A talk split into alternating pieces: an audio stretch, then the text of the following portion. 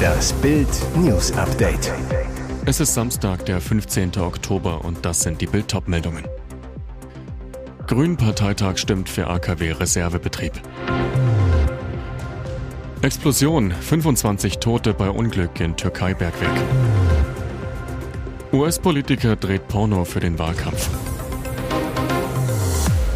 Grünen-Parteitag stimmt für AKW-Reservebetrieb.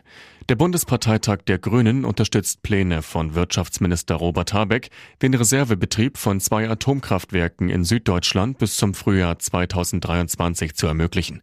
Bei dem Delegiertentreffen scheiterte am Freitagabend ein Antrag von Basisvertretern, weder eine Laufzeitverlängerung noch einen Streckbetrieb zuzulassen. Stattdessen unterstütze der Parteitag mit deutlicher Mehrheit die Linie, den Weiterbetrieb der AKW ISA 2 und Neckar-Westheim 2 bis zum 15. April zu ermöglichen. Das AKW Emsland soll dagegen Ende 2022 vom Netz gehen. Darüber gibt es allerdings noch Streit in der Bundesregierung. Die FDP fordert einen Weiterbetrieb auch des Atommeilers Emsland und eine Verlängerung der Laufzeiten über das Frühjahr 2023 hinaus. Droht Ampelzoff? Die Koalition ringt derzeit noch um eine Einigung, die nach dem Parteitag der Grünen gefunden werden soll. Ukraine meldet Beschuss mehrerer Regionen. Einige Regionen der Ukraine sind nach Behördenangaben in der Nacht zum Samstag von russischen Truppen beschossen worden. In der frontnahen Großstadt Saporischia im Süden wurden demnach Objekte der Infrastruktur getroffen. Es gebe Brände. Der Gouverneur rief die Bevölkerung auf, sich in Schutzräume zu begeben. Über dem benachbarten Gebiet Dnipropetrovsk gelang es nach Angaben der örtlichen Behörden, fünf feindliche Drohnen iranischer Bauart abzufangen. Dort schlugen aber im Kreis Nikopol mehr als 50 Geschosse von Mehrfachraketenwerfern und schwerer Artillerie ein. Zwei Menschen seien verletzt worden. Morgens kurz nach 7 Uhr Ortszeit wurde für die gesamte Ukraine Luftalarm ausgelöst, weil weitere Angriffe befürchtet wurden. Explosion, 25 Tote bei Unglück in Türkei-Bergwerk. Drama in der Türkei. Bei einem Grubenunglück sind am Freitag mindestens 25 Menschen ums Leben gekommen. Weitere 28 Menschen seien verletzt worden, nachdem die Kohlemine in der nordöstlichen Hafenstadt Amasra am Schwarzen Meer kurz vor Sonnenuntergang nach einer Explosion teilweise einstürzte, sagte der türkische Innenminister. Der Vorfall geschah um 18.15 Uhr. Rettungskräfte versuchten am Freitagabend zu mindestens 49 Kumpeln vorzudringen, die durch die Explosion eingeschlossen worden waren. Zunächst hatte der Katastrophenschutz davon gesprochen, dass ein Trafo explodiert sein könnte. Später ruderte die Behörde zurück und teilte mit, dass die Ursache für die Detonation noch nicht feststehe. Ein Mitarbeiter, der gerettet wurde. Es gab eine Druckwelle, es wurde Staub aufgewirbelt, es wurde stockfinster. Wir wissen nicht, was passiert ist. US-Politiker dreht Porno für den Wahlkampf. Für die meisten Politiker ist das Auftauchen eines Sexvideos das Karriereende. Für Mike Itkes soll es der Anfang sein. Wer nicht für die Demokraten oder die Republikaner antritt, hat es im amerikanischen Politiksystem schwer. Um vor den Wahlen überhaupt Aufmerksamkeit zu generieren, ist die volle Bandbreite der Kreativität nötig. Und die kann Mike Itkes nicht abgestritten werden. Der Third-Party-Kandidat hat im Vorfeld der Kongresswahlen im November einen Porno gedreht und ins Internet geladen. In dem Video mit dem Titel Bucketlist Bonanza ist er zusammen mit der Sexdarstellerin Nicole Sage zu sehen. Itkis will mit dem 13 Minuten langen Clip auf seine politische Agenda aufmerksam machen. Einer der obersten Punkte, Sexarbeit dekriminalisieren. 20,9 Millionen Euro für diese Farbpalette. Volles Portemonnaie für die volle Palette. Das Bild 192 Farben von Gerhard Richter ist am Freitagabend für 20,9 Millionen Euro in London versteigert worden. Das teilte eine Sprecherin des Auktionshauses Sotheby's in Köln mit. Der Schätzpreis des Bildes hatte bei 15 bis 21 Millionen Euro gelegen. Das 1966 in Düsseldorf entstandene Gemälde gilt als Schlüsselwerk des Malers, der einer der teuersten und einflussreichsten lebenden Künstler der Welt ist. Der heute 90 Jahre alte Richter entwarf das zweimal eineinhalb Meter große Bild auf der Basis industrieller Farbkartenmuster.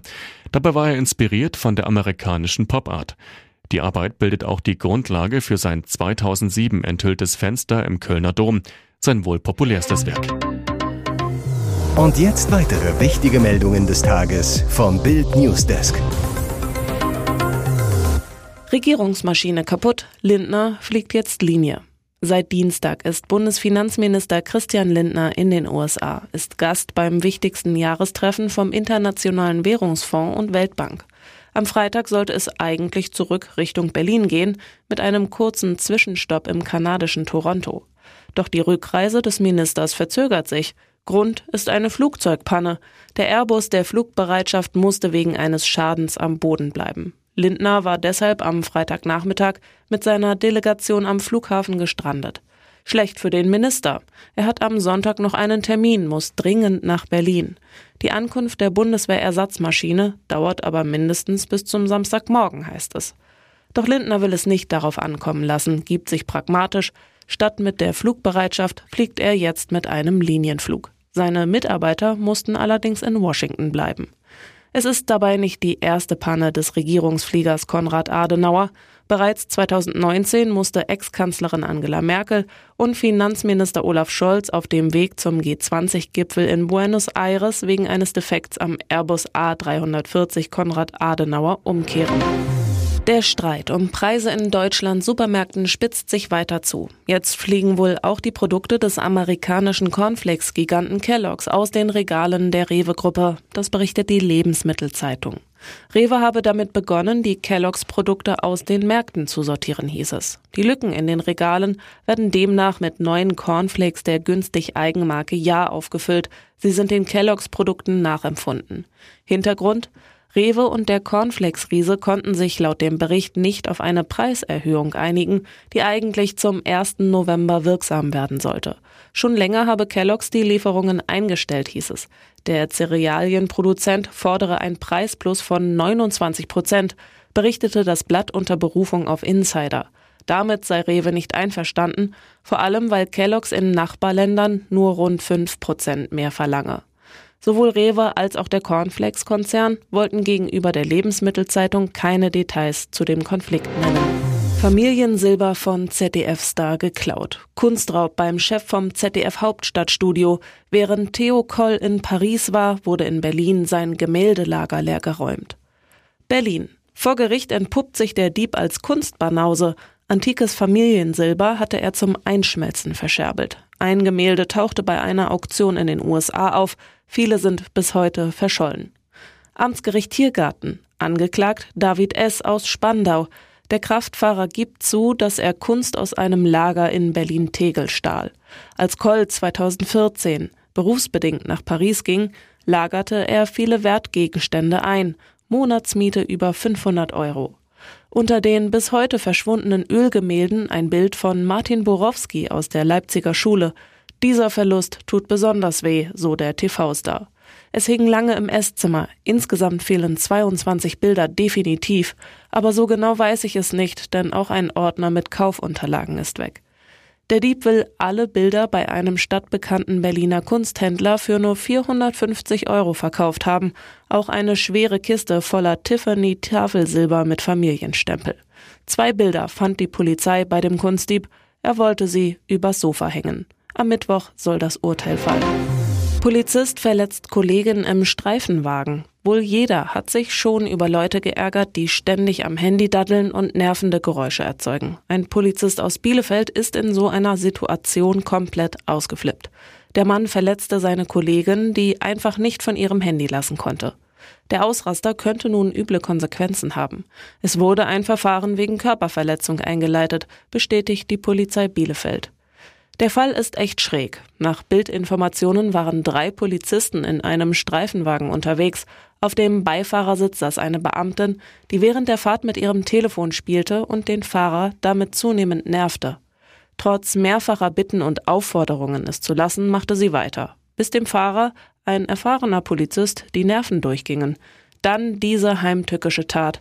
Heimlich löste er das Gurtschloss am Beifahrersitz, trat direkt danach voll auf die Bremse. Die Kollegin flog vom Sitz und krachte mit dem Kopf aufs Armaturenbrett. Dabei soll sie Prellungen und eine leichte Gehirnerschütterung erlitten haben. Vierte Schalke-Pleite in Serie. Fliegt Kramer schon heute? Schalke verliert 0 zu 3 gegen Hoffenheim und der Trainer wohl seinen Job. Schon am Dienstag sehen sich die beiden Mannschaften im Pokal wieder, aber bei Schalke dann wohl mit einem anderen Coach an der Seitenlinie. Trainer Frank Kramer steht nach der vierten Niederlage in Serie, der sechsten insgesamt, vor dem Blitz aus. Der Klassenerhalt des Aufsteigers ist in Gefahr. Pfiffe der Fans gibt es zur Pause, bei der Mannschaftsvorstellung vor dem Anpfiff schon beim Namen Kramer und nach Abpfiff Kramer Rausrufe. Schalke taumelt kämpfend in die sechste Saisonpleite, rutscht am Wochenende auf einen Abstiegsplatz. Folgt die Entlassung schon heute? Sportdirektor Rufen Schröder nach dem Spiel am The Zone Mikro. Gar nichts steht fest. Frank Kramer ist unser Trainer und trotzdem werden wir das Spiel analysieren. Bei einer Kramer Entlassung wäre es bereits die fünfte Trainerentlassung dieser Saison. Der mögliche Kramer Nachfolger wäre einer der Gefeuerten. Mit dem Ex-Bochumer Reis verhandelte Schalke schon im Sommer. Weitere spannende Nachrichten, Interviews, Live-Schalten und Hintergründe hört ihr mit Bild TV Audio. Unser Fernsehsignal gibt es als Stream zum Hören über TuneIn und die TuneIn-App auf mehr als 200 Plattformen, Smart Speakern und vernetzten Geräten.